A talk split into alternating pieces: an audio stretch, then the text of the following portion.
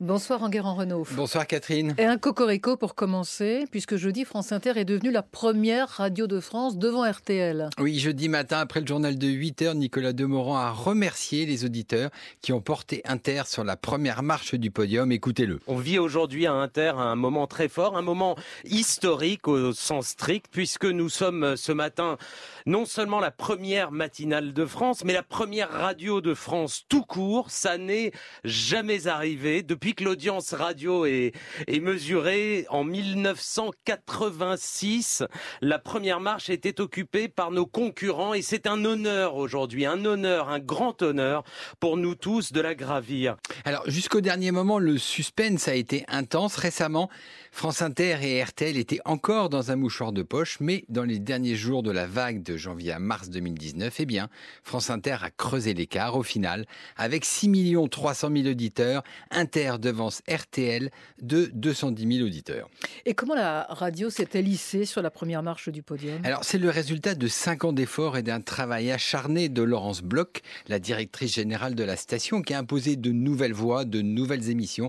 Et petit à petit, cela a séduit de plus en plus d'auditeurs. En 5 ans, la radio est passée de 9% d'audience à 11,7 aujourd'hui. Et France Info tire aussi son épingle du jeu. Il faut le dire, hein, 8,6 d'audience. France Info confirme sa grande forme. C'est la quatrième radio française avec plus de 4 millions et demi d'auditeurs en 7 mois. La matinale de Marc Fauvel s'est imposée dans le paysage avec 2 millions 400 000 fidèles. C'est la troisième matinale de France devant celle de Nico Saléagas sur Europe 1. Ah ben, vous parlez d'Europe 1, Europe 1 qui n'est pas en grande forme. Hein. Alors manifestement, la grille installée à la rentrée ne fonctionne pas. La radio perd régulièrement des auditeurs et se retrouve au plus bas niveau en face de Nostalgie et Skyrock avec seulement 5 5,9% d'audience. Juste après les résultats d'audience, les salariés d'Europe 1 étaient sonnés. En Assemblée générale, ils ont voté à 88% une motion de défiance envers Arnaud Lagardère, le propriétaire de la station. Et il y a du mouvement dans les radios Oui, euh, oui FM, la radio musicale branchée des années 90-2000 change de main. L'animateur Arthur, qui l'avait acheté en 2008, l'a revendu à Jean-Éric Valli, le propriétaire de nombreuses stations dont Latina, Swing ou Vibration il devra s'atteler à lui redonner une nouvelle jeunesse. Et puisqu'on parle de, mouvement, euh, en Guérant, le mercato va s'ouvrir, c'est la saison? C'est un grand classique. Tous les ans, après la publication des audiences radio d'avril, on assiste à un vaste chassé-croisé d'animateurs. Certains décident de partir, d'autres sont remerciés et il y a des places à prendre. Dans les prochaines semaines, ça risque d'être très animé. Ben, les chiffres, ce sont aussi les résultats financiers de Radio France. Radio France vient d'annoncer avoir renoué avec les bénéfices en 2018. Le groupe public a gagné plus de 7 millions d'euros alors qu'il en perdait encore 5 millions en 2017. Ce qui a sauvé le groupe, c'est la forte hausse des ressources propres comme la publicité, l'édition et la vente de billets de concert. Enguerrand, la semaine dernière, vous nous parliez de la sortie de la dernière saison de Game of Thrones. L'événement s'est confirmé dans les sondages. Oui, c'est un événement à la mesure des attentes des fans sur HBO.